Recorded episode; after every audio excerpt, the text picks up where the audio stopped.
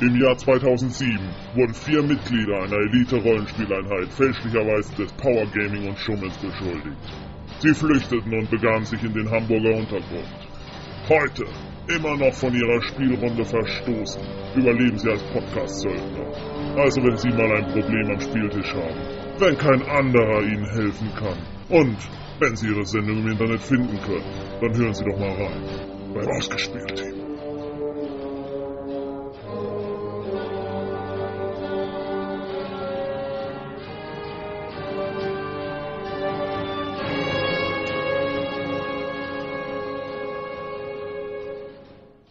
Hallo und herzlich willkommen zu Ausgespielt, dem nicht nur Rollenspiel-Podcast. Mein Name ist Jens. Ich bin Sandra. Und ich bin Roland. Und heute widmen wir uns der Aufklärung eines mysteriösen Todesfalls. Da, da, da. Die Frage lautet, wurde René Descartes ermordet? Da, da, da. Wurde er Opfer einer Verschwörung? Da, da, da. Oder bekam ihm einfach das frühe Aufstehen nicht? Du, du, du, du. Naja, zuerst äh, ein paar andere Themen. Was gibt's Neues? Äh, wir haben eine ganze Menge Reaktionen Auf die letzte Sendung, ja. Ne? Das, das Franchise-Thema ist angekommen. Da müsste man nochmal nachhaken. Ja, System Matters hat ja angeboten, man könnte das in einem Cross, Crossover wieder crossovern. Also wäre ich, wär ich für zu haben. Auf jeden. Fall. Also da sind auch viele Ansätze, die, wo man, wo ich selber oder wo wir ja auch schon Ja. drüber geredet haben, wo man dann nochmal nachhaken kann, wo man vielleicht auch neue Thesen aufstellen kann. Mir kam letztlich der Gedanke, vielleicht wollen die Leute das ja auch eigentlich letztlich, dass immer alles wiederholt wird und in die Länge gezogen wird, weil es Ja, also ich fand- vertraute Ja. Ja, also ich fand auch den Gedanken, ich glaube von, von Paradroid war das, äh, der dann darauf hinwies, na, früher hatte man ja noch nicht so diese Archivierungsfunktion, da war es ja natürlich auch notwendig, alles immer wieder neu zu verfilmen. Ähm, ob das jetzt dadurch, dass halt äh, jetzt alles immer wieder verfügbar ist, die alten Sachen auch immer verfügbar sind auf DVD-Boxen und dergleichen, ob das vielleicht das ganze Spiel verändert hat, was da gespielt wird. Ja, wir haben natürlich tatsächlich James Bond sträflich vernachlässigt, nicht erwähnt. Das war, ähm, Ich habe ihn gar nicht erwähnt. ich meine nicht. Ja. Ähm, gut, das Godzilla wurde erwähnt, da bin ich nun auch nicht so der Experte für. Und ja, also ich denke auch, da könnte man durchaus nochmal drüber reden. Wir schauen mal, in welcher Weise wir Ja, das Literatur äh, im weitesten Sinne, da könnte man natürlich auch mal mehr machen. Also, Ja, ja, hattest ja. ja. auch gesagt, dass man vielleicht mal diese ganzen Fantasy-Reihen, also unter einer Trilogie geht das ja heutzutage schon gar nicht Ja, mehr. ja, muss das Ähm, sein? Ja, Kann man Geschichten nicht kürzer erzählen? genau. Ja. Also da gibt es sicher eine ganze Menge.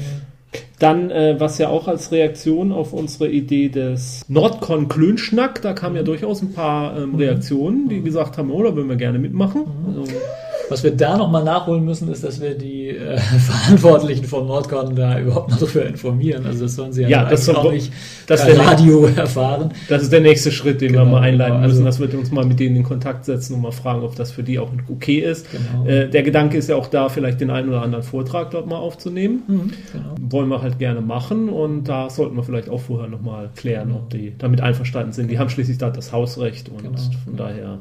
Vielleicht haben sie dann ja auch einen kleinen Raum für uns, wo Ja. wir zurückziehen können. Also, aber ähm, dem schon mal ein bisschen vorweggreifend, also vorausgesetzt die Erlaubnis kommt, äh, mein Vorschlag, wer denn sich gerne daran beteiligen möchte, ähm, soll uns doch mal einfach eine Mail schreiben an ausgespielt.podcast.googlemail.com. Die Adresse packe ich auch nochmal in die äh, Show Notes.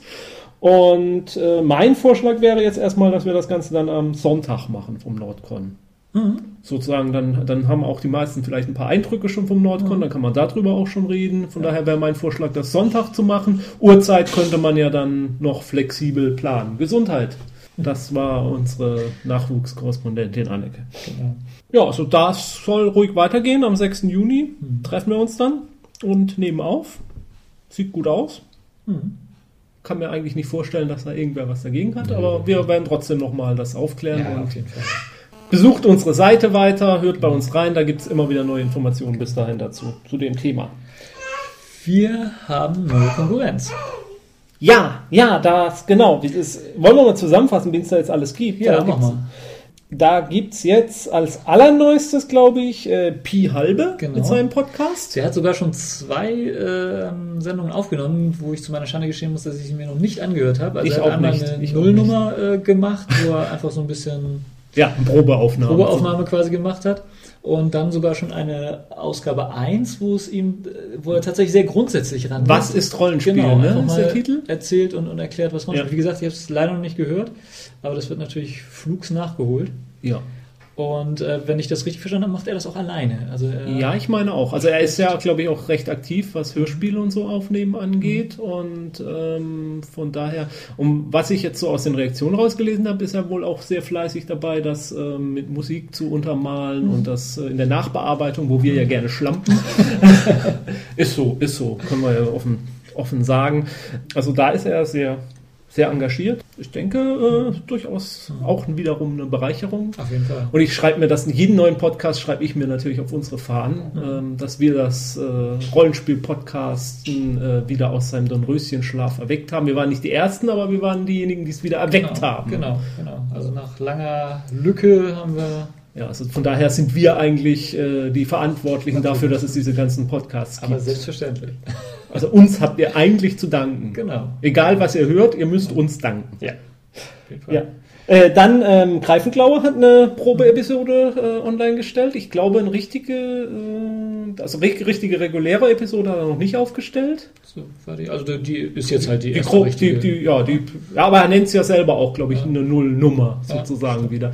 Die nimmt er auf zusammen mit, wie hieß er jetzt nochmal? Christophorus? Christophus? Oh, das weiß ich jetzt nicht. sind mehr. auf jeden Fall zu zweit. Die sind zu zweit und ähm, die haben ein ganzes Spektrum an Themen da, äh, vom Lab bis zum äh, Ja, äh, äh, von, bis zur RPC und Genau. was weiß ich noch alles. an Ja, äh, Greifenklaue, das, das, was er bei uns ja so ein bisschen vermisst hat, äh, wird er sich, glaube ich, auch ein bisschen annehmen, so ähm, Hörspiele und solche Sachen. Ja, ne? ja. Wenn wir für diese Sendung mehr Zeit hätten, dann würde ich heute vielleicht auch mal was zu Hörspielen erzählen, aber äh, das ist leider nicht drin, weil wir gleich wieder Rollen spielen werden. Juhu. Dazu mehr dann wieder bei Schreiberlings Blog. Ja, also so, so, so ein Eindruck vom heutigen Abend werde ich auf jeden Fall wieder. Ähm, und dann wollen wir, wollen wir auch unsere Kollegen von System Matters nicht noch vergessen. Die haben jetzt neulich äh, eine Episode zu H.P. Lovecraft Mhm. online gestellt. Ein Special zu seinem Geburtstag oder zu seinem Todestag. Was war's ja, denn jetzt eigentlich? jährt sich beiden. Irgendwas jährte, irgendwas jährte sich und dazu haben sie Genau. nochmal einen Rundumschlag äh, um alles, was äh, ja, H.P. Lovecraft und sein, Mhm. sein Wirken und sein Werk angeht. Das lohnt sich auch da reinzuhören. Ja, jetzt haben wir genug Werbung für die anderen gemacht. Und das alle? Hm? Mehr, mehr gibt's nicht? Äh, doch, es gibt noch diesen äh, Schweigen ist Silber, Reden ist Gold. Gibt es noch einen Podcast? Äh, jetzt fragt mich nicht, wer, wie der heißt, der den macht. Da habe ich nämlich noch nie reingehört. Den, der fällt mir jetzt gerade noch so spontan ein. Ansonsten wüsste ich jetzt gerade keinen mehr. Und eins habe ich noch versprochen zu erwähnen, es gibt ja einen neuen Videopodcast bei, bei YouTube, wo einer unserer Mitspieler von gleich auch dran mitwirkt, wo es um, ich habe jetzt den Namen leider vergessen. Irgendwas mit M war es. Ja, ja, genau. Es geht jeden packen es auch in die Shownotes geht rein. auf jeden Fall um Tabletop hauptsächlich Ja. und äh, ist sogar so, so richtig relativ professionell Ja. gemacht. Mhm. Das ist relativ, also es ist Es ist professionell gemacht. Also ich habe aber jetzt bisher nur den Trailer auch gesehen. Mhm. Gebe ich zu meiner Schande zu. Ich meine, es gibt jetzt mittlerweile eine reguläre Episode auch schon. Ja, ja, die, die haben da ihren. Ähm, äh, es gibt sogar schon Takeouts. Also Okay. ich habe mir nur den, den ähm, YouTube-Channel oder wie das da heißt, mal Mhm. angeguckt, wo halt schon eine erste richtige Episode und eben sogar schon Takeouts drauf sind. Und Okay. Das, Also das werden wir auf jeden Fall auch verlinken. Megatopo, Ma Mageto. ja, ich weiß es auch noch. Aha. Mit M weiß ich auch noch, aber es geht auf jeden Fall um Tabletop, das weiß ich sicher. Okay. Das sind wie gesagt Freunde und Kollegen, die äh, in unserem Revier wildern und wir lassen das ja dann gerne zu. Wir Und sind natürlich auch immer für Ko Kooperationen offen. Genau, genau, genau. Also ähm, vielleicht der ein oder andere der, der neuen Kollegen kommt ja zum Nordcon, dann kann man Genau. da schon sozusagen kooperieren äh, mit, mit äh, das ein oder andere Crossover in der Art, wie wir es mit System Matters gemacht haben, sind wir auch stets bereit, wenn meine Skype-Verbindung irgendwann mal wieder funktioniert. Und dann gibt es ja auch noch Leute, die äh, uns Beiträge geschickt haben Genau. in Bild und Ton, nein, nur in Ton. Mhm. Und äh, dies wollte ich jetzt dann erstmal reinspielen. Ja, wir haben unseren rasenden Reporter äh, auf der Buchmesse in Leipzig gehabt. Genau, das war der Crazy Eddie. Und der hat ein Interview geführt mit dem Macher oder einem der Macher des Science-Fiction-Rollenspiels Nova. Mhm. Und das hören wir uns jetzt mal an. Ja, hallo. Du bist der Daniel ne, vom Nova RPG. Genau. Richtig. Und dann erzähl einfach mal, worum geht's denn bei Nova? Was ist das eigentlich? Also Nova ist ein Science-Fiction-Rollenspiel. Ähm, Es äh, spielt am Ende des 27. Jahrhunderts. Die Menschheit hat den Weltraum erobert. Allerdings ist sie nicht vereint in einer wie auch immer gearteten Föderation, sondern sind zersplittert in verschiedenste Nationen, Kulturen, Reiche. Das ist die eine Seite und auf der anderen Seite gibt es auch äh, eine begrenzte Anzahl Außerirdischer, die sehr unterschiedlicher Natur sind, ähm, die eben auch noch mitspielen in so einem Spiel von Macht und Intrigen. Also ein Space-Epos. Und äh, es geht also um Raumfahrt, es also äh, Intrigen. Die Spieler können alles Mögliche sein, also angefangen von den klassischen Händlern, Military Sci-Fi, man kann verschiedene Sachen daran spielen, so groben erstmal.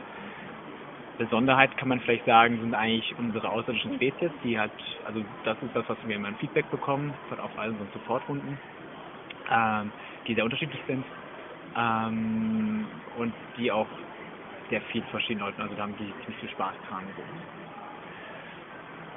Soweit. Gut, das heißt, eine Fanbase besteht im Grunde schon, dadurch, dass ihr Support-Kunden habt und ähnliches. Die, und es ist auch direkt mit den Spielern an sich dann im Feedback entstanden dann.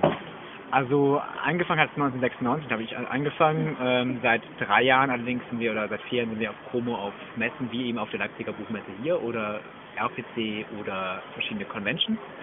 Und da bekommt man natürlich auch immer Feedback von Leuten und das fließt natürlich gewissermaßen auch mit ein. Also zum Beispiel gerade bei drei außerirdischen Spezies haben wir danach durchaus, als wir gemerkt haben, wie gut das ankam, dass man sie eben nicht so klassisch hat, äh, mit zwei Armen und zwei Beinen beispielsweise, sondern eben sehr abgefahrene Charaktere hat, haben wir gesagt, naja gut, äh, das scheint den Leuten zu, zu gefallen. Und dann, da wir, da wir eben bearbeiten wollten, diese drei außerirdischen Konzepte, haben wir das eben darauf einfließen lassen. Und so sind die auch ziemlich anders geworden. Und äh, wann kommt das Spiel raus? Und was wird es ungefähr kosten, das Grundregelwerk? Also das äh, Basisbuch erscheint im April, das ist der RPC, das ist der Plan. Ähm, wird 470 Seiten dick sein, Hardcover A4, also relativ dicker Wälzer und wird deswegen auch 45 Euro kosten, dass wir damit auch, äh, weil wir, sind- wir machen das ja auch eigenständig, wir sind, gehen zwar mit dem Verlag zusammen, allerdings erst nicht mit dem Basisbuch, sondern mit den Folgeprodukten. Okay, dann danke ich und wünsche dir noch viel Spaß auf der Messe. Dankeschön. Und Jo, danke Crazy Eddie. Ähm, ich muss zugeben, ich habe bis äh, zu diesem Interview äh, noch nie was davon gehört gehabt, von diesem Nova Science-Fiction-Rollenspiel.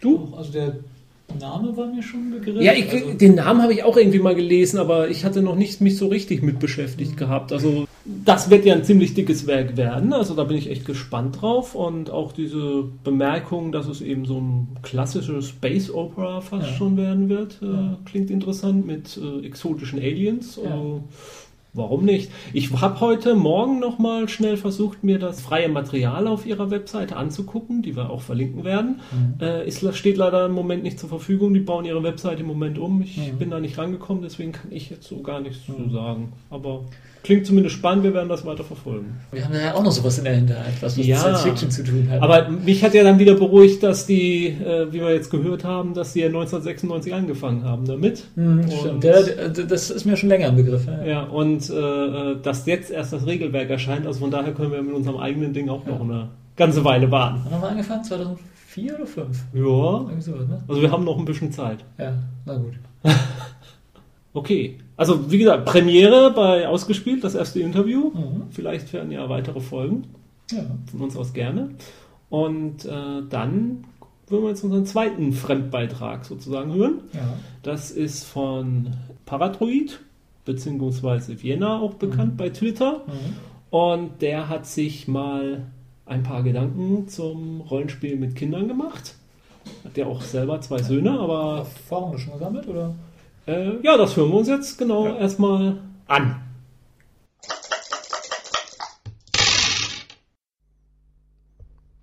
Hallo, hier ist der Markus aus Wien, auch bekannt als Paradroid, unter anderem im Cthulhu-Forum. Ich habe versprochen, angedroht, einige Gedanken zum Thema Rollenspiel für Kinder, Rollenspiel mit Kindern loszuwerden. Es sind eigentlich mehr Gedanken als tatsächliche Erfahrungen und trotzdem einiges dazu. Ich habe selbst zwei Kinder, sind zwei Buben im Alter von bald drei und bald fünf Jahren. die sind sehr interessiert am Rollenspielen, logischerweise, weil ich dann erzähle, heute Abend gehe ich spielen. Ich will auch mitspielen. Was spielst du denn? Rollenspiel? Wieder Cthulhu? Ja, wieder Cthulhu. Ähm, natürlich wollen sie mitmachen. Und ich habe da auch schon eine Erfahrung damit gemacht. Also mein Sohn, mein älterer Sohn ist dann mal bei einer Convention wirklich daneben gesessen. Ich wollte auch ein etwas abgeschwächtes Spiel machen, damit er keine Albträume davon kriegt. Aber das hat sich sehr schnell erledigt, weil nach einer halben Stunde er gefunden hat, Papa, wann fängt denn das Spiel endlich an? Er hat also wirklich überhaupt keine Vorstellung davon gehabt, was wir da machen und dass es ein Spiel sein könnte. Und das mit gutem Grund. Ich glaube tatsächlich, dass äh, unter zehn Jahren, vielleicht mit einem sehr aufgeweckten Kind, acht Jahren, äh, Rollenspiel überhaupt keinen Sinn ergibt. Warum das?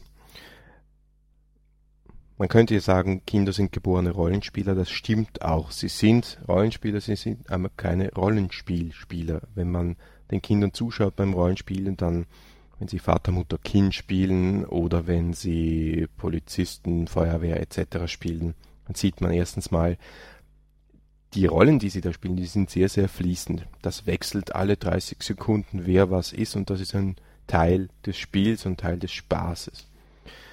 Die spielen auch nicht wirklich Geschichten. Wenn es hochkommt, spielen sie mal eine Episode. Aber meistens spielen sie irgendwelche Muster, die immer gleich bleiben.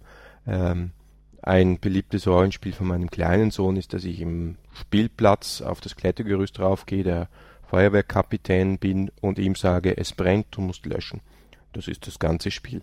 Er rutscht dann runter, kommt wieder hoch und sagt mir, du musst wieder sagen, es brennt, geh löschen.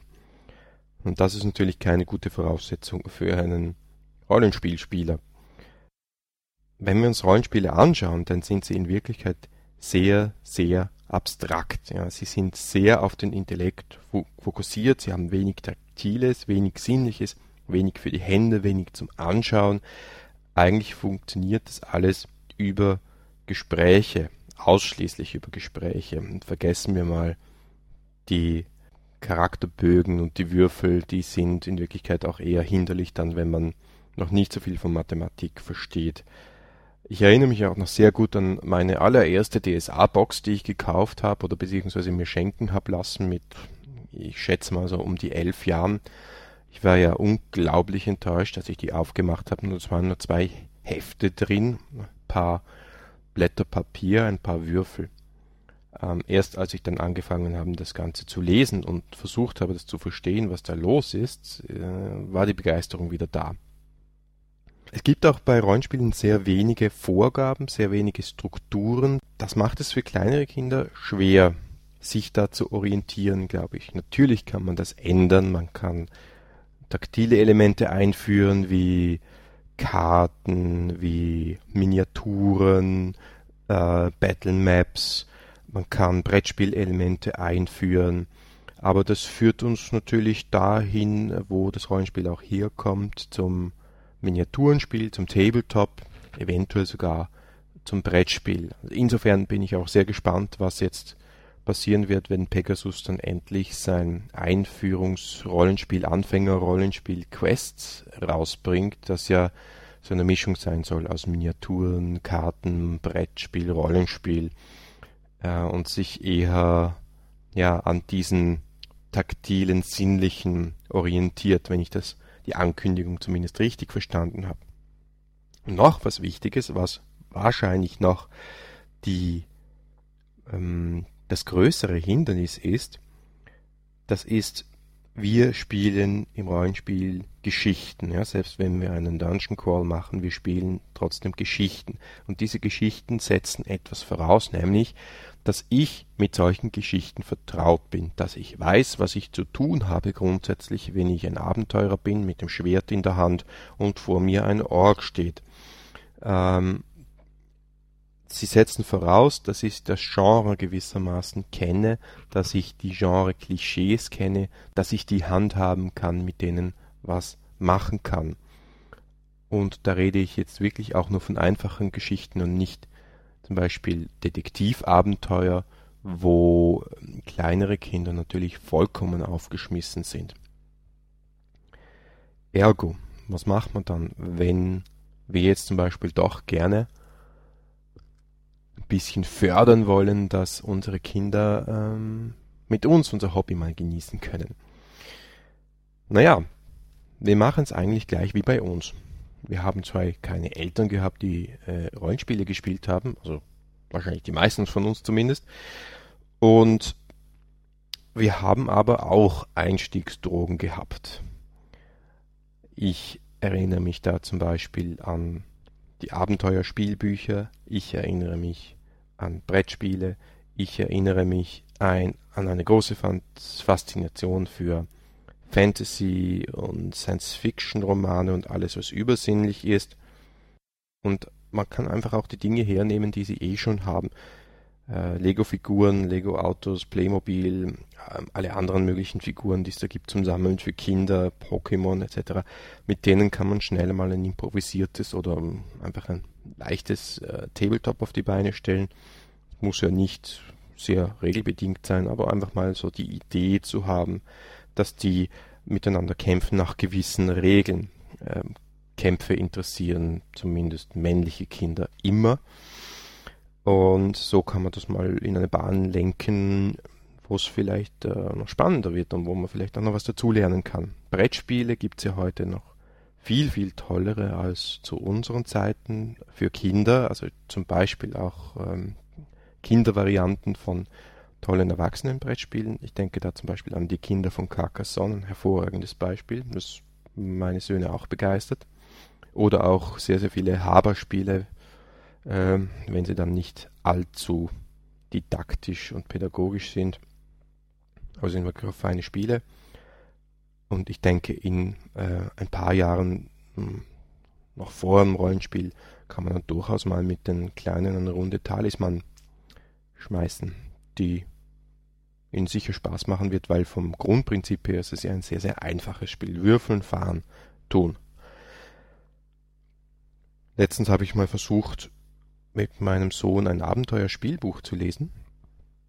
Hat ihn sehr begeistert. Er hat nicht wirklich sinnvoll, was heißt sinnvoll, er hat nicht wirklich viel überlegt, welche Entscheidungen er jetzt da fällen will, aber ich glaube, es hat ihm große Freude gemacht, gemacht mit mir sich da durchzuackern.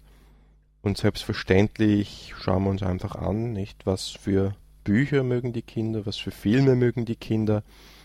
Ich bin der Überzeugung, wenn wir einfach an den Kindern dranbleiben und sie nicht abschotten vom Rollenspielen, sondern dann einfach Spiele mit ihnen spielen, die zu ihnen passen, zu ihrem Alter passen, dann ist das in Wirklichkeit eine bessere Hinführung, eine bessere Vorbereitung zum äh, Rollenspieler-Dasein, als wenn wir jetzt da versuchen, auf Teufel komm raus ein Kinderrollenspiel aufzustellen und äh, das so runterzubrechen, dass die Kinder das irgendwie spielen können. Das ist übrigens auch mein Eindruck von dem einen Kinderrollenspiel, das publiziert wurde, äh, das ich mir angeschaut bzw. sogar gekauft habe. Das war Fairy's Tale Deluxe, ähm, ein amerikanisches Rollenspiel von Firefly Games äh, von Green, Ron, Green Ronin Publishing herausgebracht. Es sind zwei Dinge hauptsächlich, die mich daran stören. Das eine ist, dass die Welt, in der das gesetzt ist, eine Märchenwelt ist, die sehr, sehr amerikanisch ist, also sehr auf diesen disneyfizierten Pixie-Mythen ähm, basiert, was halt irgendwo nicht so hundertprozentig passend ist für europäische Spieler, wo ich auch glaube, dass sich meine Kinder da gar nicht mehr groß auskennen würden. Ähm, es ist auch sehr sauber und irgendwie, ja, ich weiß auch nicht, wie, wie kindgerecht das tatsächlich ist. Also. Und das Zweite ist, dass das Rollenspielsystem da drin in Wirklichkeit auch nicht sehr kindgerecht ist. Es ist halt ein heruntergebrochenes Würfelpool-System. Nichts dagegen einzuwenden, aber ja, ich glaube in Wirklichkeit, das kann sich jeder auch selber aus den Fingern sagen und vielleicht auch was Spannenderes daraus machen. Das andere Märchenrollenspiel, das ich mir angeschaut habe, ist Grimm, also so wie die Gebrüder Grimm. Das ist in Wirklichkeit überhaupt nicht für Kinder geeignet, weil es extrem düster und schräg ist, aber immerhin ein gutes Rollenspiel, was wirklich spannend ist. Also sagen wir mal als Einsteiger-Rollenspiel, dann so ab vielleicht 10, 11, könnte das extrem spannend sein.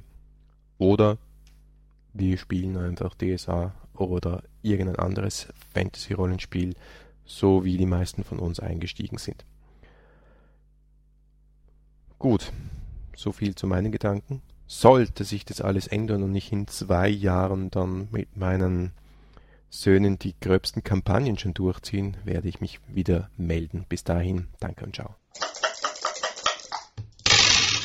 Ah, super, also danke für diesen also ausführlichen Beitrag ja. auch. Und ähm, im Allgemeinen hast du ja so, hat er ja unsere Thesen sozusagen auch bestätigt. Ja. Es ist schon interessant, also er schildert es ja selber, ähm, dass man sozusagen beim Rollenspiel mit Kindern sozusagen den gleichen Weg geht, den das Rollenspielen an mhm. sich ja genommen hat. Also ja, die Evolution des Rollenspiels an sich von äh, Tabletop und, und Kampfsimulation, Kampfsimulation hin zum was weiß ich jetzt zur neuesten Entwicklung, Erzählrollenspiel und Fate und ja. dass das sozusagen dann auch die Entwicklung ist, die der einzelne Rollenspieler ja. jetzt nehmen muss. Das ist ja, fast schon ein philosophisches Thema.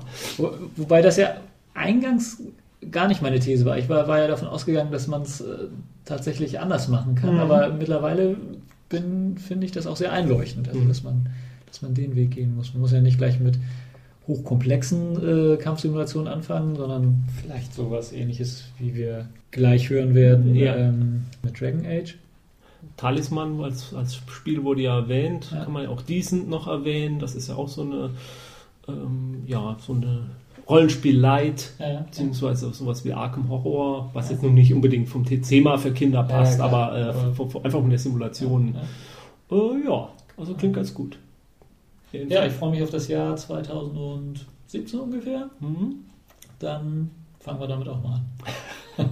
Und bis dahin, äh, ja, also äh, schick uns ruhig weiter äh, Themen, äh, Gedanken dazu, falls wenn du dann mal gerne Erfahrungen gesammelt Themen. hast und ja, gerne auch zu anderen Themen und auch das gilt natürlich für alle unsere Hörer. Wer mhm. in der Art, wie wir es gerade gehört haben, Beitrag leisten möchte, ist gern gesehen. Genau. So, aber dann wollen wir erstmal jetzt zu einem etwas ausführlichen Thema kommen und äh, dazu berichtet dann Sandra erstmal etwas ausführlicher. Ja, Sandra, du wolltest ein bisschen was zu Dragon Age, dem Pen und Paper Rollenspiel erzählen. Mhm. Ähm, ich hatte ja auch im Jahresrückblick schon äh, damals die, die 3D-Rollenspiele erwähnt. Da kann man ja jetzt äh, so als Nachlese sagen, also das Doctor Who-Rollenspiel haben wir ja inzwischen sogar schon ausprobiert wo wir immer noch auch eine Sondersendung machen wollen, von der ich nicht weiß, ob sie jemals kommt. Sie wurde haben, schon gefordert. Ja, ja, wir haben ja auch versucht, unsere erste Sitzung aufzuzeichnen. Da hat zwischendurch aber das Aufnahmegerät ausgesetzt. Ja, Eventuell deshalb, weil ich die Steckdosenleiste ausgemacht hatte. Hm. Aber, ja, aber es ist eigentlich genug Material da, man könnte was tun. Ja, da müsste man eben nur ordentlich Arbeit reinstecken, um es zusammenzuschneiden. Und deshalb wir müssen unser, wir uns unser Fleck mal überwinden. Mhm. Naja, die Leute brauchen ja auch was, worauf sie sich freuen genau. können. Vielleicht noch dieses Jahr. ähm, ja, das dritte D, äh, Dresden Files. Ähm, da ist ja jetzt äh, eine Pre-Order-Aktion. Ähm, also ich habe es auch komplett beide Bücher gepreordert und da kriegt man dann ja schon PDF vorher. Also ich bin jetzt im Besitz von den PDF-Versionen der beiden Bücher. Ich glaube, die Frage stelle ich jedes Mal, aber Dresden Files war ja auf Fate-Basis. Ne? Ja. Und auch von den Fate-Urvätern. Hm. Also ne? Fred Hicks. Fred Hicks, genau. Und ist somit dann eben auch die, ja, ich glaube, Spirit ist ja auch von Fred Hicks gewesen, oder? Der hat da zumindest irgendwie auch mitgemischt. Ja, Nein. weiß ich nicht. Ich bin mir auch gar nicht so sicher, dass er bei Dresden Files jetzt so der maßgebliche war. Aber ich meine zum mm. Beispiel für, für Star Blazer hat er zum Beispiel die Zeichnungen zumindest auch gemacht. Also da war er auch ein bisschen dran beteiligt. Mhm. Gut, ähm, wollte ich dann jetzt aber nur erwähnt haben. Dresden Files das gehen wir dann erst richtig ein, ne, denke ich. Eine lange Einleitung zum Thema. Mhm. ja, man muss doch auch immer noch mal lose Fäden aufgreifen. Ja. Ja, ähm, und das dritte, die Dragon Age. Dragon Age ähm, ist ja eigentlich gleichzeitig das Computerspiel und das Rollenspiel entwickelt worden, würde ich sagen. Oder wahrscheinlich war zuerst die Idee fürs Computerrollenspiel, aber wurde eigentlich fast von Anfang an zeitgleich dann auch als Pen-and-Paper-Rollenspiel mitentwickelt. Angekündigt dann sehr Ja. früh. Ne? Ja. Ähm, ja, ich kann ja erstmal ein bisschen zur Welt. Ähm, Wobei, ganz kurz äh, zum, zum Computerspiel Dragon Age haben wir, meine ich, auch vor ein oder zwei Episoden schon mal was erzählt. Mhm. Stimmt. Also da waren wir sehr angetan von. Ja, es, es, sie nennen es selber Dark Fantasy. Ich finde, da kann man jetzt so furchtbar dark, finde ich es jetzt auch wieder nicht. Also Also, dieses Dark, äh, Schrägstrich düster, ist ja Mhm. auch so ein, so ein ja. Attribut, was gerne einfach mal so. Also im Gegensatz zu Warhammer ist es nicht besonders dark, aber äh, gut zum, zum guten alten DSA in dem Vergleich. Klar. Also ähm, was ich an der Welt äh, schon noch ganz interessant finde, also sie haben ja die Elfen äh, mal in eine etwas andere Rolle gedrängt und letztendlich auch die Zwerge. Also die Elfen äh, waren die klassische Hochkultur, also die waren schon da, bevor die Menschen kamen. Soweit so. Mhm, so, so weit so normal. Haben auch erstmal, also die Elfen waren ganz freundlich, haben die Menschen soweit aufgenommen oder neben sich leben lassen und haben dann aber leider festgestellt, dass erstens Menschheiten furchtbare Krankheiten übertragen, die die vormals unsterblichen Elfen leider auch befallen haben. Und außerdem hörten sie auch unabhängig von den Krankheiten einfach auf, unsterblich zu sein. Sie alterten plötzlich und starben. Und das hat ihnen dann nicht so gut gefallen. Ähm, Außer für die Elfen durchaus dark irgendwie. Mhm. Und ähm, ja, dann haben sie versucht, ähm, sich von den Menschen abzuschotten. Also auch immer noch eigentlich ohne groß Gewalt oder so. Und aber wie Menschen nun mal so sind, wollten, wollten Menschen sich nicht so abschotten lassen. Darf ich mitkommen? Und ja, und dann brach der erste große Krieg los, den die Menschen im Prinzip gewonnen hatten und die Elfen waren, waren versklavt von dem ja, ersten großen Menschenimperium. Ähm, und dann gab es, also das jetzt auszuweiten wird zu weit führen, ähm, das, äh, da spielt jetzt auch die ganze Religion so des, des Hauptlandes der Menschen mit rein. Also es gab dann eine, die sich, also es waren auch Menschen versklavt. Und es gab eben eine, die sich dagegen aufgelehnt hat und die dann die große Rebellion angeführt hat und eben sowohl ihr Menschenvolk, was dann das eigentlich äh, das Vorgängervolk des Hauptspielermenschenvolkes, sagen wir es mal so, ähm, geworden ist und sie hat eben auch die Elfen mit befreit. Also die Elfen haben mit ihr mitgekämpft. Und dann wurde den Elfen ein Landstrich gegeben, wo sie sich schön ansiedeln durften. Dann wurde dieser Landstrich immer kleiner, lass mich raten.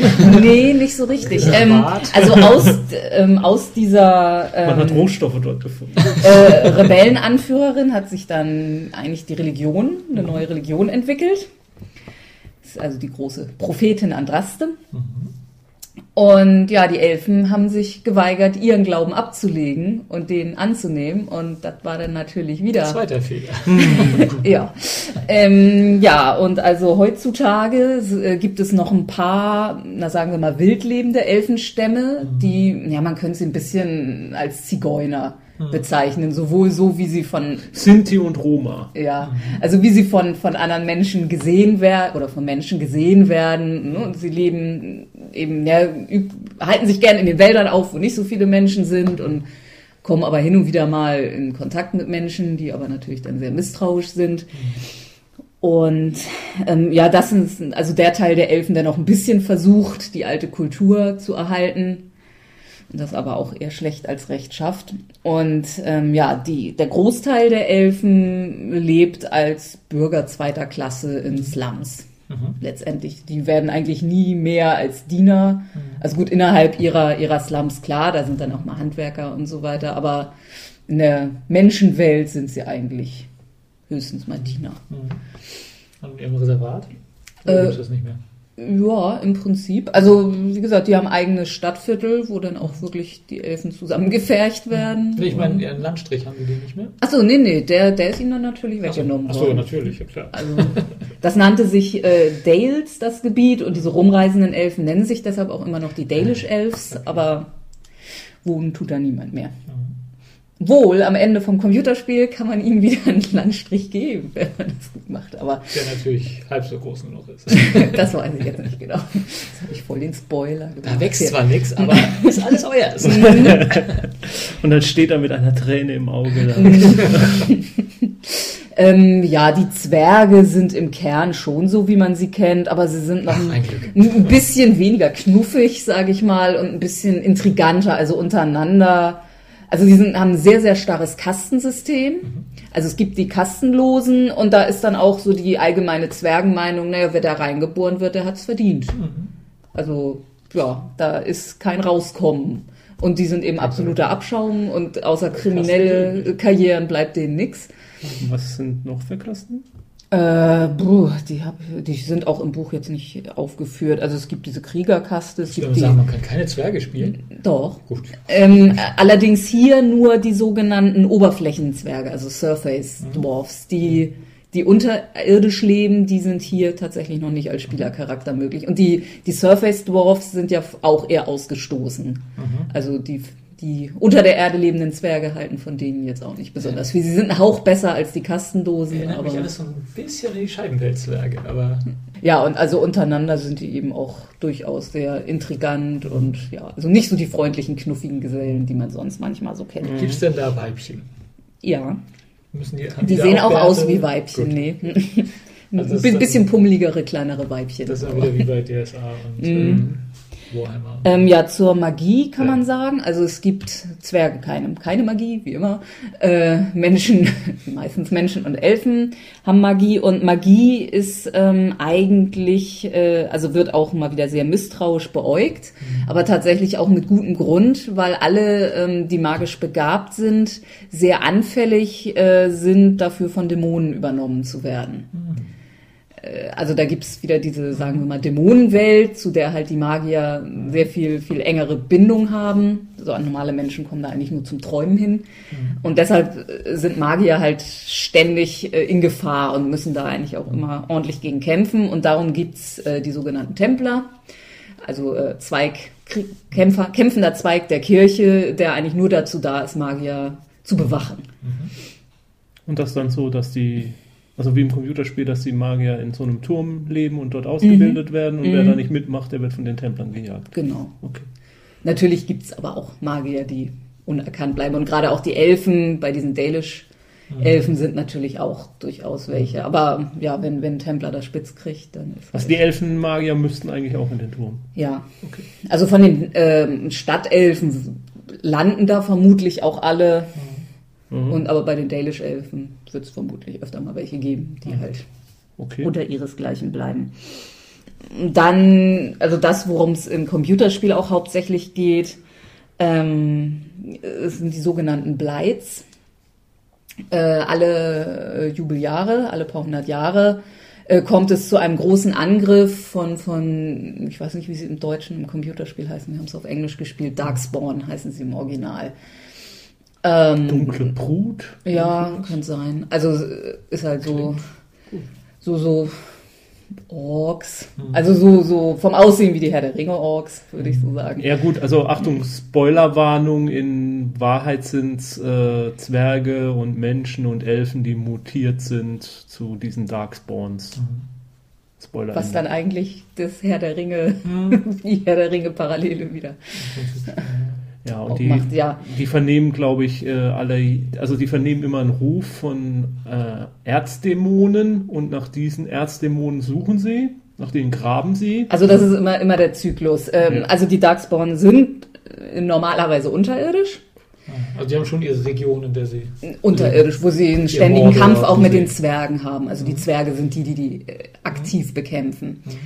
Ähm, ja, und dann suchen sie da nach ihrem, nach dem Erzdämonen rum und irgendwann finden sie ihn und ähm, ja, dann, dann ruft der Erzdämon sozusagen wieder eine Bleit aus und dann kommen sie alle an die Oberfläche und dann startet eben so eine Bleit.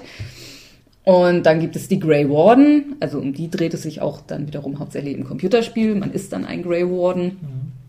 Ähm, das sind dann Menschen, die sich äh, absichtlich ein bisschen mit diesem äh, Darkspawn-Blut infizieren, ohne zu Darkspawn zu werden. Das ist dann auch Deswegen nicht so, nicht so gut für die Lebenserwartung und so. Äh, aber es gibt ihnen eben ein bisschen Fäh- Fähigkeiten und auch die Fähigkeiten, äh, Darkspawn zu spüren und auch diesen, diesen Dämonen zu spüren. Und das waren früher die glorreichen Verteidiger. Inzwischen ne, haben schon wieder alle gedacht, ach Bleit, so ein Schnickschnack, das kommt doch gar nicht mehr. Ne? Wir brauchen euch nicht mehr. Brauchen keine Jedi-Ritter mehr. Äh, Genau. Gremlins. Ja, und was dann... wollen die Darkspawn? Einfach nur ein bisschen Randale machen? Ja, oder? was die wollen, die haben ja nicht so richtig viel Intellekt eigentlich. Na, also es ist dann der Dämon Erzdämon. dahinter? Will Ja. der einfach nur Randale? Das ist oder eine gute der- Frage. Ich glaube, das wurde nicht Wird nicht- richtig thematisiert. Der will die, das Leben ausrotten. Also und dazu kann man sagen, ähm, von diesen Erzdämonen, also eigentlich sind es ja Drachen, die von diesem Urmenschenvolk, das damals mit den Elfen und so, ähm, das waren ihre Götter. Also die hatten eine bestimmte Anzahl, sieben, acht, neun Mhm. Drachengötter. Und äh, die haben sie dann verbannt, auf die hatten sie keinen Bock mehr. Und das sind jetzt diese Erzdämonen. Und es ist eben wirklich so, an, am Ende eines Bleits wird einer getötet und er ist dann auch weg. Also das heißt, es ist eigentlich endlich. Also irgendwann irgendwann wird ist es dann der letzte Erzdämon sein und dann sollte das theoretisch eigentlich rum sein. ja, also so, so zwei oder drei müssten jetzt noch rumliegen, ne? Wenn Mm, Ein richtig paar, paar sind es noch, ja. Die wollen einfach nur wieder lieb gehabt werden, darum geht's. Ja gut, sie, sie finden es halt auf jeden Fall nicht so gut, dass sie Ja. ihren Götterstatus verloren haben. Das fanden sie nicht so knorke. Aber das könnte doch ein Deal sein. Ja, umbringen geht auch. Gut, aber dann kommen wir jetzt zum, zum eigentlichen Rollenspiel nach der Einleitung. Also es ist ja auch tatsächlich eine Box. Ähm, Was wir schon alle- mal sehr begrüßen. Mhm, Allerdings muss man sagen, ist es eine, ja, also dafür, dass es eine Box ist, ist dann doch relativ wenig drin. Sind zwei Bücher, Players Guide, Game Master Guide, drei Würfel, eine Karte. Also gut, ob es dafür jetzt eine Box hätte sein müssen. Und äh, was, was etwas sehr eigentümlich ist und, und es auch zu einem, na sagen wir mal, eher Einsteiger-Rollenspiel, so, so fühlt sich's dann an.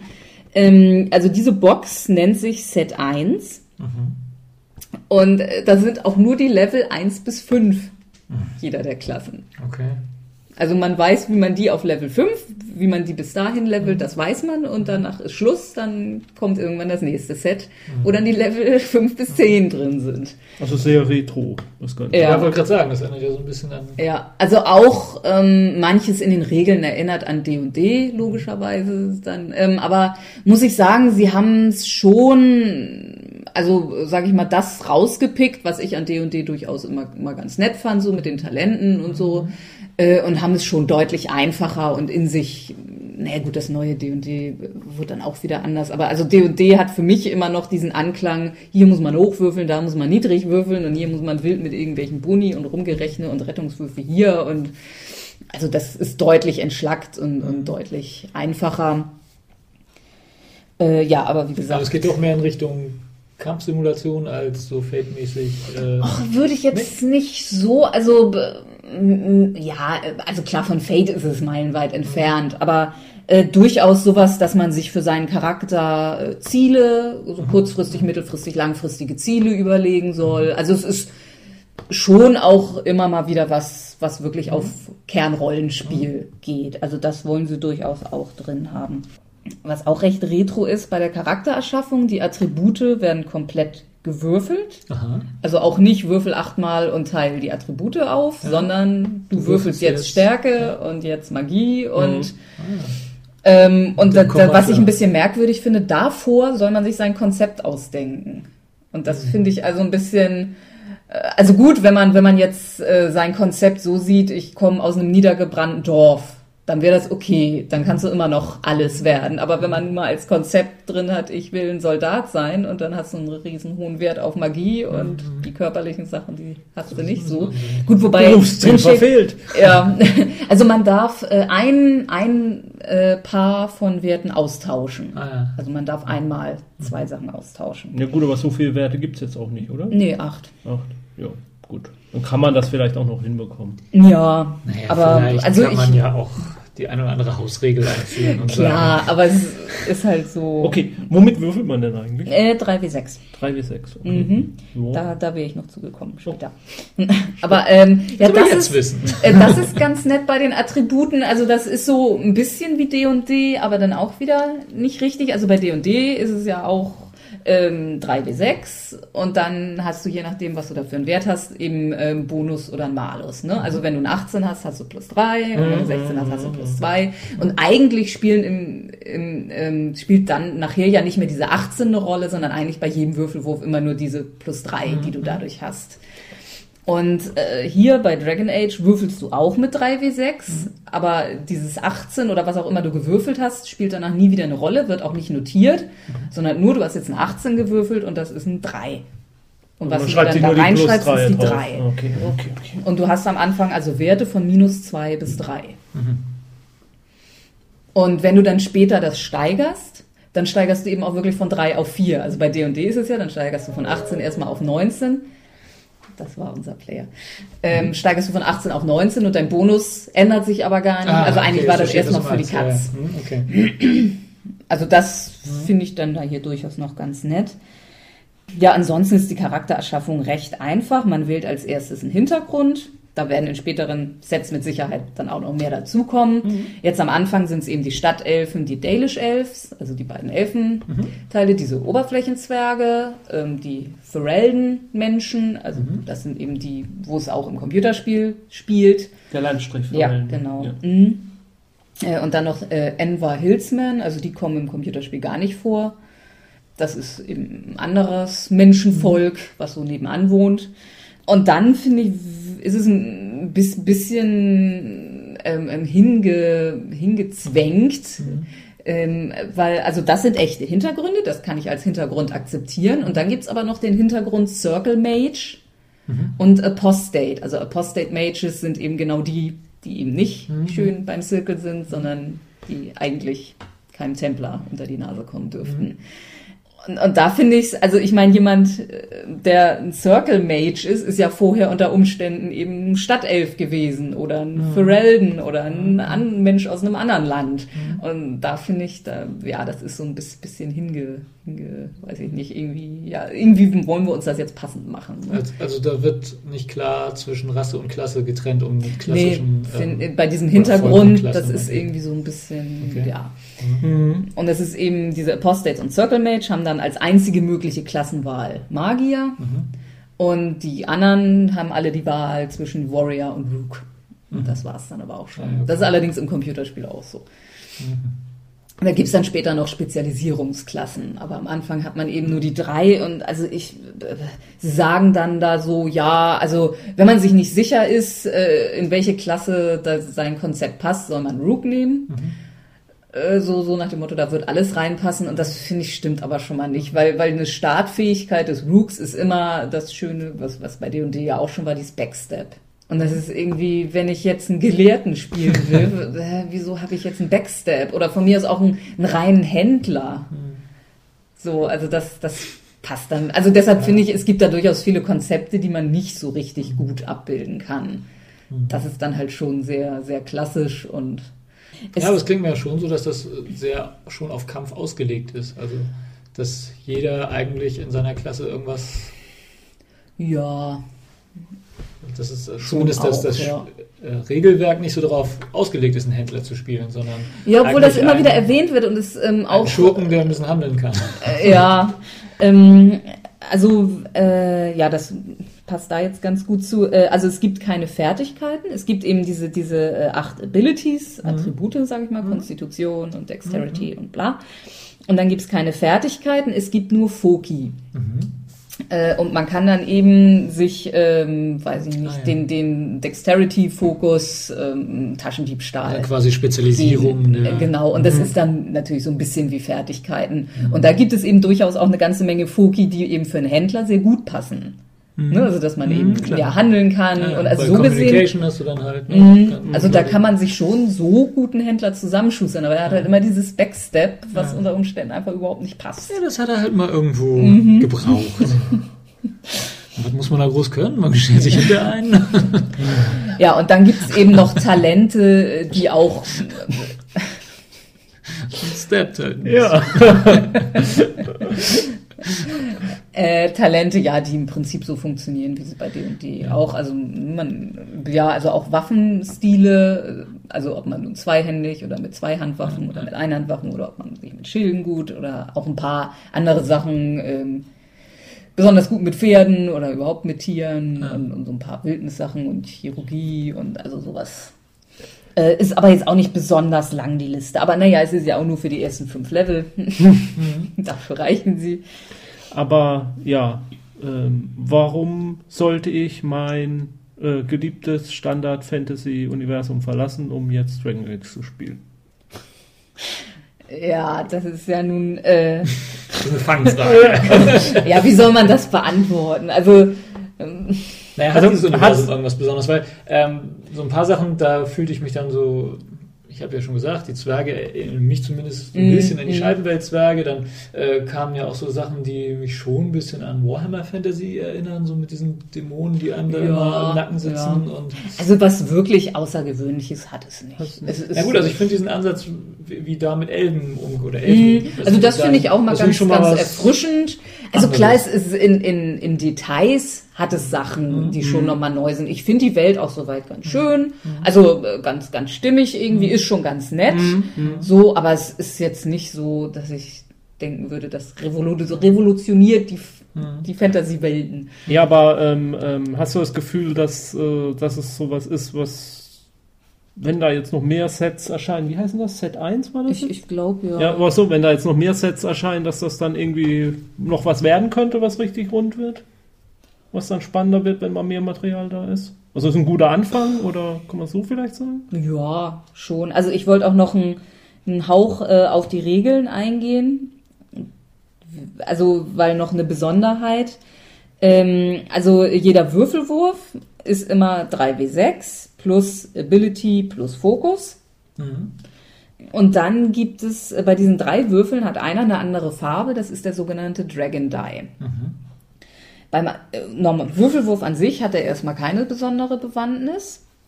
Ähm, allerdings, wenn es darum geht, wie gut man was gemacht hat, guckt man sich nur diesen Dragon Die an. Mhm.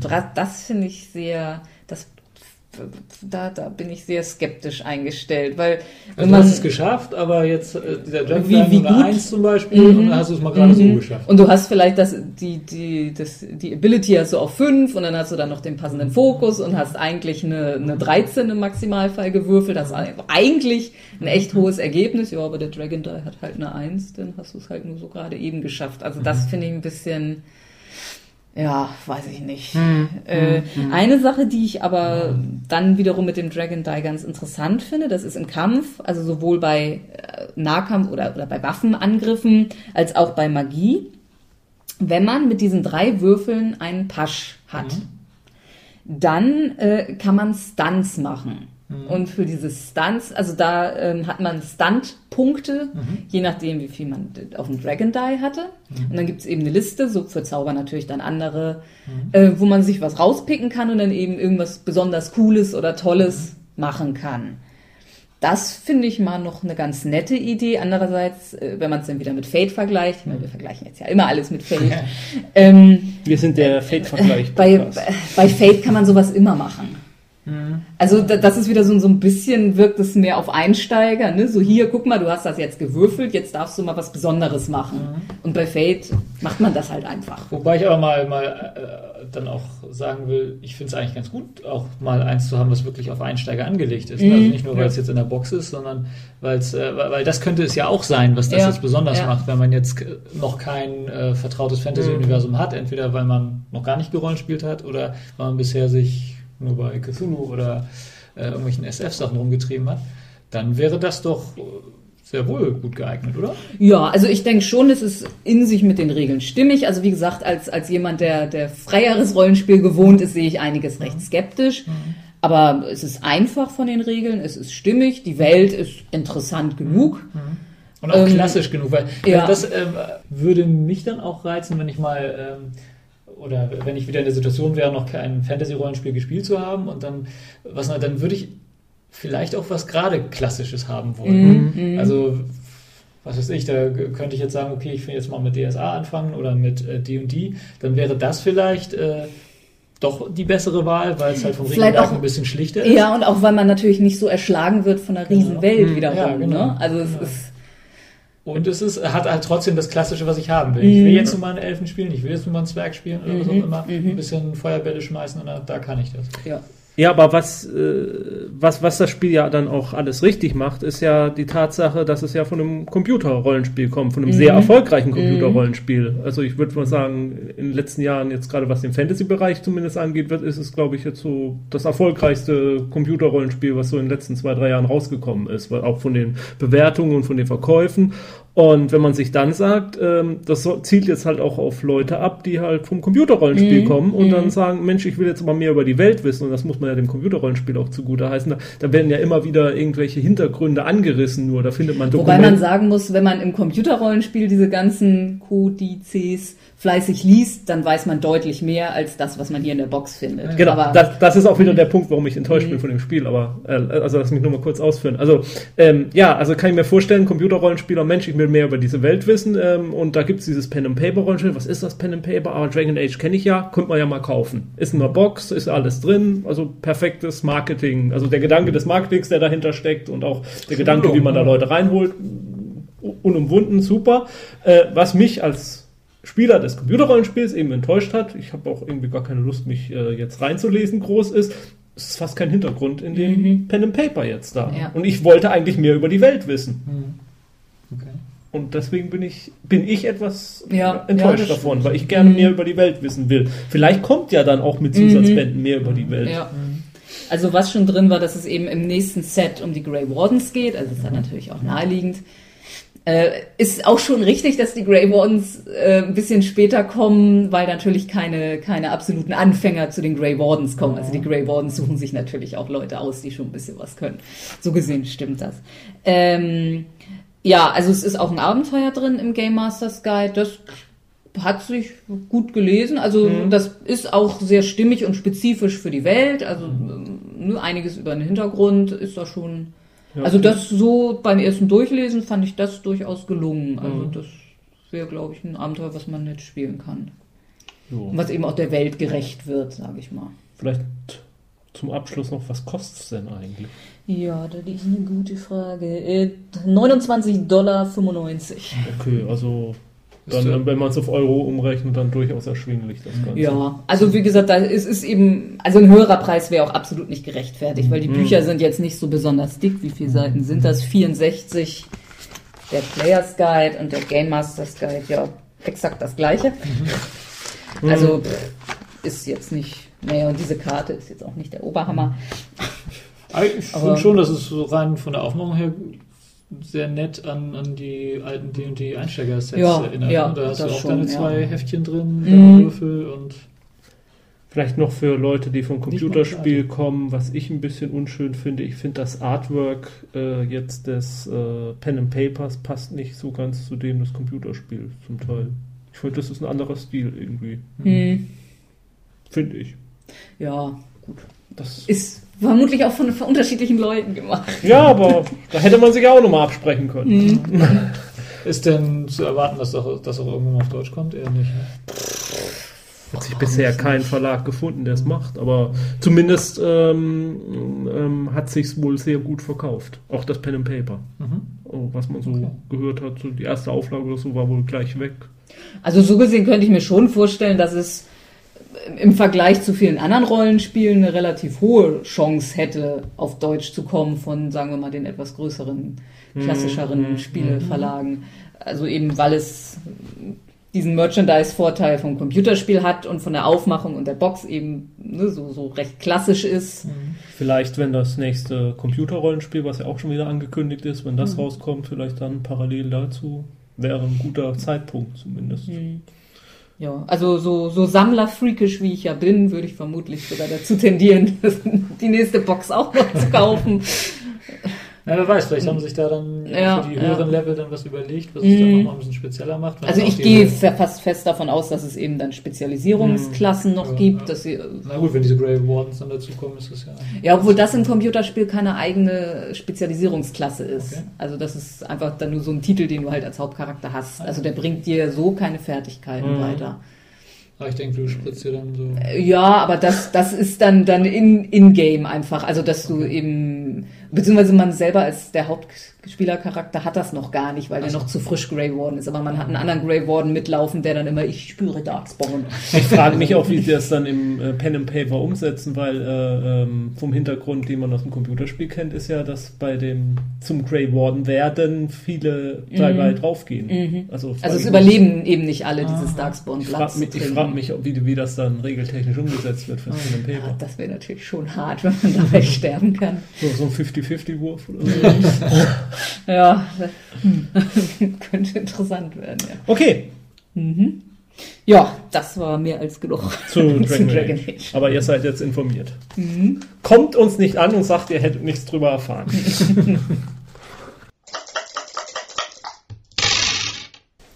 Gut, dann, wie angekündigt, widmen wir uns einem rätselhaften Todesfall. Genau. Da, da, da. Die Frage ist, wer ermordete René Descartes? Wurde er überhaupt ermordet? Oder war es ein Unfall? Oder war es eine Krankheit, eine Lungenentzündung? Wer weiß. Warum fragen wir uns das hier in einem Rollenspiel-Podcast?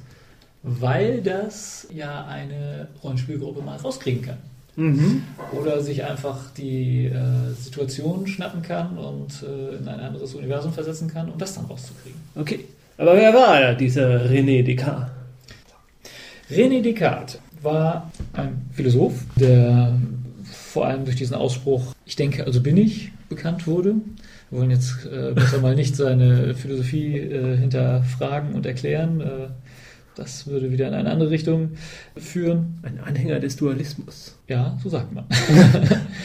Der ist aber auch eine sehr interessante Figur. Er lebte nur auch in einer sehr interessanten Zeit, nämlich zur Zeit des Dreißigjährigen Kriegs, äh, wo er auch mächtig mitgemischt hat. Also er war Soldat zu der Zeit. Ich denke, er war Philosoph. ja, aber auch. Auch. Ja, ja. Und äh, hat auch, ähm, ist wohl viel durch die Gegend gezogen, war, war eine richtige Berühmtheit zu seiner Zeit, ähm, hat, hat sich aber auch duelliert äh, mit dem äh, Säbeldegen, was auch immer. Er war also eine sehr schillernde Persönlichkeit zu seiner Zeit. Damals war das ja auch, waren die, die Fachrichtungen ja auch nicht so getrennt. Also er hat, glaube ich, auch mathematisch so ein bisschen was gemacht. Also das kartesische Koordinatensystem geht dem Namen nach ja auch irgendwie auf ihn zurück.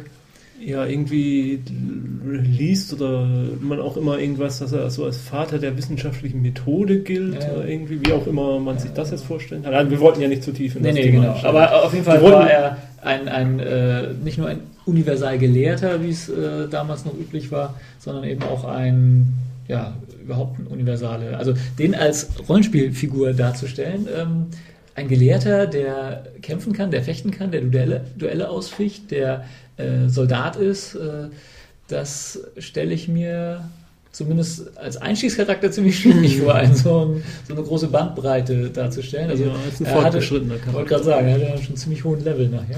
Wird auch schwierig, äh, da Fähigkeitspunkte genug zu haben. Ja, eben, genau. Wobei man wieder sagen muss, äh, werden denn alle Regelwerke, die, äh, die versuchen, die Charaktere immer so zu fokussieren, denn der Wahrheit überhaupt gerecht, aber vielleicht ist er auch wirklich eine große Ausnahmeerscheinung, die man wirklich nur in ganz hohen Leveln nachher darstellen kann. Gut, aber ähm, worauf ich eigentlich oder worauf wir eigentlich hinaus wollten, ist wieder ein bestimmter Moment, äh, oder in dem Fall ist es ein bestimmter Moment in seinem Leben, nämlich der letzte, Wir schreiben das Jahr 1649. Genau.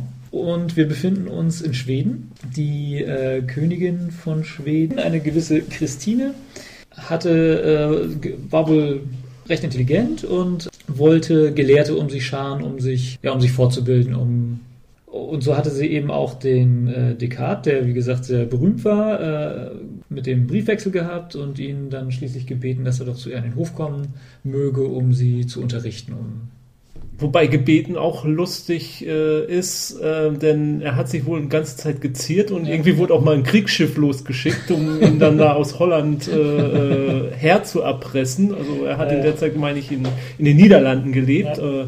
Was ich auch interessant fand, auch irgendwie könnte man auch reinbauen. Irgendwie scheint er in den Niederlanden ständig nur hin umgezogen zu sein. Also ich weiß nicht, wie viele Adressen er da gehabt haben soll. Also da könnte man sich auch irgendeinen Hintergrund für ausdenken. Vielleicht war er vor irgendwas auf der Flucht. Man weiß es nicht.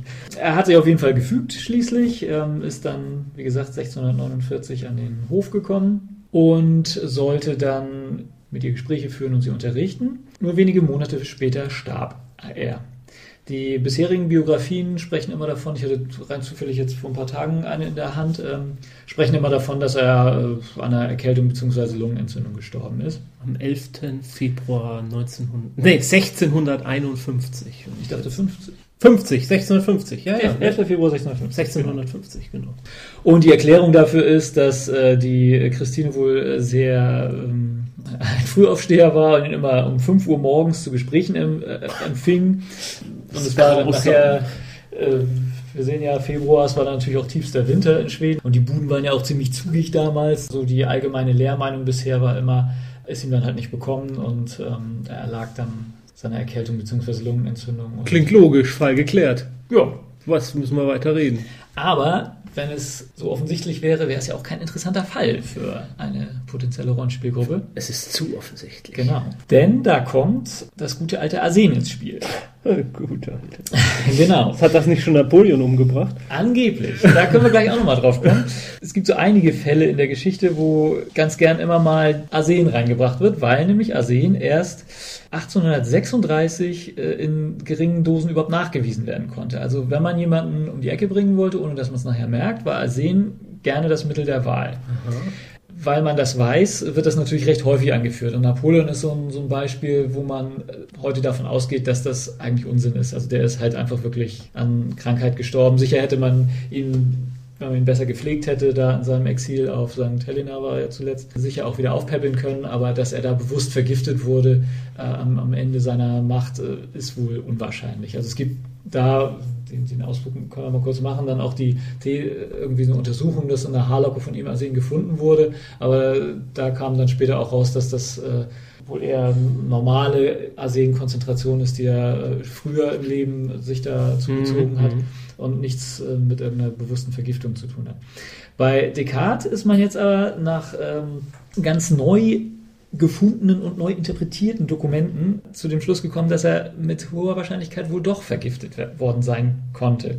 Ich meine, aus der Wikipedia habe ich das auch. Ein Zitat, äh, der, dass der Giftmord an Descartes in sehr hohem Maße wahrscheinlich, um nicht zu sagen fast sicher erscheint, aufgrund dieser neuen Dokumente. Es gibt da, glaube ich, auch ein neues Buch zu, habe ich bei Spiegel, im Spiegel mal gelesen, Ja, äh, wo also das ausgeführt wird. es ist, glaube ich, es geht auf, auf, auf einen Brief zurück, den der behandelnde Arzt irgendwann später geschrieben hat, wo er dann so die Symptome beschreibt und unter anderem auch, dass er äh, Blut im Urin Ja. hatte Ja. und äh, das sollen wohl alles dann Hinweis auf das Arsen gewesen sein. Jetzt hätten wir die Methode. Aber das Jetzt brauchen wir- Motiv. Wir brauchen ein Motiv und einen Täter.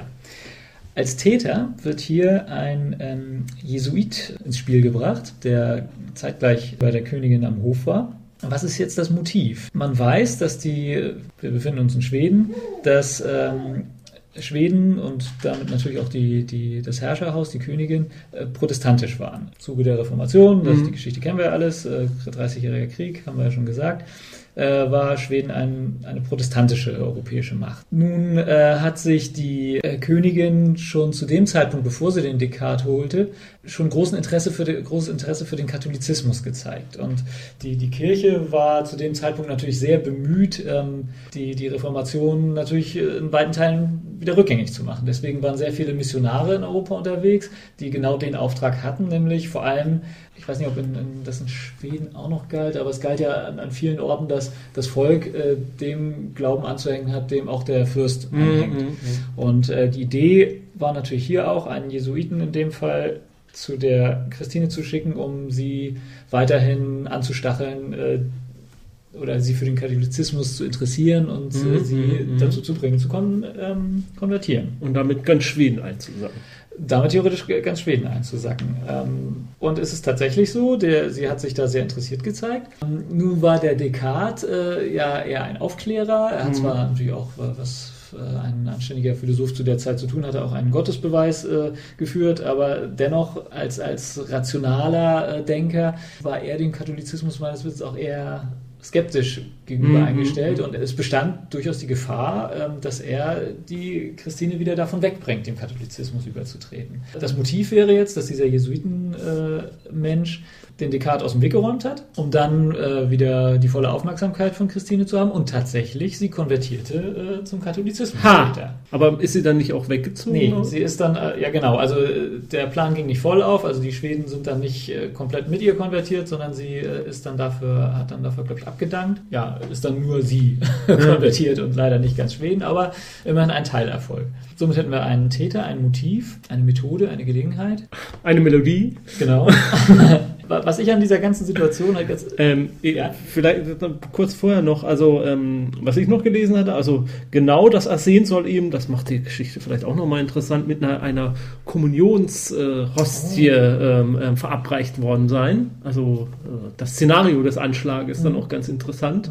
So könnte man sich eine Rollenspielgruppe vorstellen, wie sie in, die, in, in, in, den Saal hineinspringen. Nein, nicht die Hostie, sich dazwischen werfen vielleicht. Dann gibt es ja aber auch noch eine ganz andere Theorie, nämlich nicht, dass es die Katholiken waren, sondern dass es die Protestanten waren. Und dass Descartes ähm, ein Spion des Vatikans gewesen ist in Wahrheit, der sie nämlich erst recht erst zum Katholizismus bekehren sollte.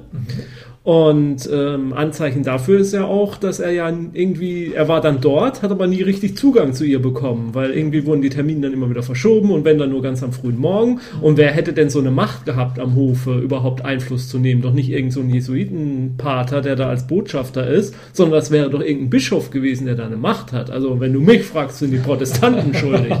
Das ist ja dann das Schöne, dass du so viele äh, Intrigen da reinspinnen kannst. Ich finde es halt sehr schön, dass du eine sehr fast kammerspielhafte, geschlossene Situation daraus machen kannst. Alle wichtigen Dinge passieren halt nur an diesem Hof, alle wichtigen Personen sind, äh, sind vor Ort und äh, naja, man, man kann das natürlich sehr, sehr abgeschlossen klaustrophobisch äh, darstellen, wenn man das möchte. Mhm.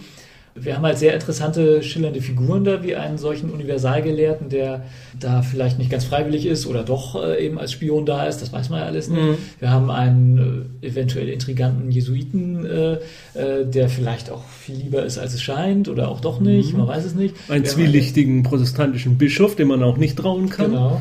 Und eine Königin, die, naja, was will sie eigentlich? Will die überhaupt noch Königin sein? Also sie hat ähm, Bibliotheken errichtet, hat die Universität in Uppsala äh, äh, gefördert, hat äh, Kunstsammlungen angesammelt, übrigens nicht nur auf normalem Wege, es war sehr viel Beutekunst aus dem Dreißigjährigen Krieg dabei. Äh, Es war, ähm, sie hat äh, 1848, also gerade mal ein Jahr vorher, den Prager Kunstraub angeordnet und äh, da ganz viel, äh, eine ganz große Kunstsammlung, über 700 Gemälde mal eben einsacken lassen. Wenn mich mein Dänemark-Urlaub letztes Jahr was gelehrt hat, dann ist auch, dass die Schweden alles Mögliche an Brunnen geklaut haben in Dänemark. Also- Jeder zweite Brunnen, der da stand, war, dass es eine Kopie ist und dass das echte von den Schweden geklaut wurde. Da steckte sie bestimmt auch dahinter. Das kann gut sein. Also es sind halt alles sehr, sehr äh, äh, schillernde Figuren, die da auf engstem Raum äh, zusammensitzen.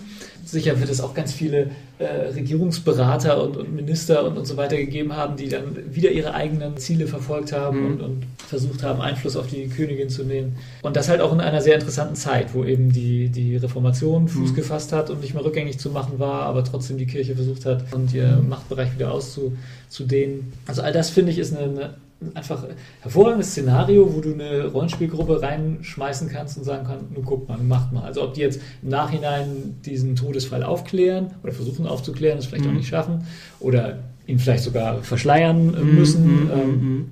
dass es, äh, lasst es wie ein Unfall aussehen oder vielleicht sogar verhindern müssen. Ja, oder Äh, den, den, das- den Mordanschlag selber durchführen. oder ihn sogar durchführen, genau. Also der, der Möglichkeiten gibt es da viele. Es muss ja jetzt auch nicht genau die Situation sein. Man kann sich ja einfach dieses Szenario wieder als Vorbild nehmen. Man kann das passend in ein Fantasy-Universum Genau, reinpacken. genau, da kann man ja auch irgendwelche unterschiedlichen Priesterschaften aufeinanderhetzen oder Mhm. was auch immer. Also ich finde, ja, da hat die Historie mal wieder ein hervorragendes Szenario äh, bereitgestellt, wo man sich klasse dran bedienen kann. Und Der Weltgeist ist der beste Autor ja, überhaupt. ja. Ähm, Gibt es eigentlich irgendein Rollenspiel-Szenario, was in der Zeit spielt? Also äh, überhaupt der 30-jährige Krieg ist doch eigentlich ein total Gurps? ja, Im Zweifelsfall immer Gurps. genau.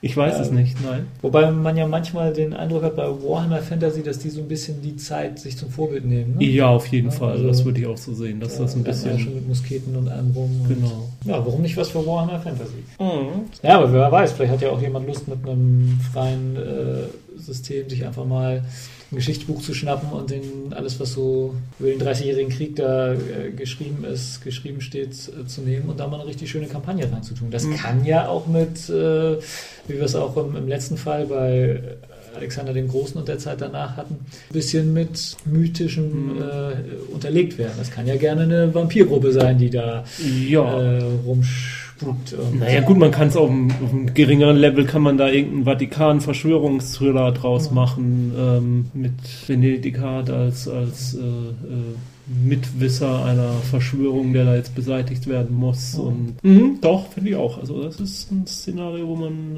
äh, einiges äh, rausziehen kann. Und ganz grundsätzlich, wenn man in einem wenigstens frühneuzeitlichen Szenario jemanden um die Ecke bringen will, ohne dass Spuren sind, Arsen. Bis wann war das nochmal? Bis Bis 1836 war es nicht möglich, das in kleinen Mengen nachzuweisen. Mitte 19. Jahrhundert, da gab es dann langsam die Methoden, um das nachzuweisen und äh, Arsenmorde dann auch äh, zu Mhm. überführen. Ja, da stellt sich noch die Frage, wie, wie schwer war es denn, an der Szene ranzukommen? Aber allzu schwer kann es nicht gewesen sein, weil das ja auch immer der erste Verdacht ist, den Leute bei angeblich unnatürlichen Toden vor der Zeit halt äh, als Mhm. nachgewiesen haben. Nee, klingt aber auch ein bisschen- Das muss Arsen gewesen sein. Klingt natürlich auch ein bisschen danach, als hätte es damals so eine Art Arsen-Hysterie gegeben. Sobald irgendjemand gestorben ist, hat man Arsen geschrien, weil man es nicht nachweisen konnte. Könnte man sie auch. Ja, ich weiß nicht, ob das damals auch immer schon gleich der Verdacht war. Achso, Also, okay. ähm, Okay, gut. Berichtet uns von euren Arsen-Morden in diversen Rollenspiel-Szenarien. Wir hören es uns gerne an. So, der Zeitdruck verlangt es. Die Rollenspiel-Götter wollen, dass wir die Würfel rollen lassen. Und Sandra ist äh, mittlerweile auch entschwunden und muss sich mütterlichen Pflichten zuwenden. Ähm, in diesem Sinne sind wir zwar jetzt noch hier, um zu verabschieden. Genau. Ich sage es mit den unsterblichen Worten, die ich immer sage. Bis zum nächsten Mal. Spielt schön weiter.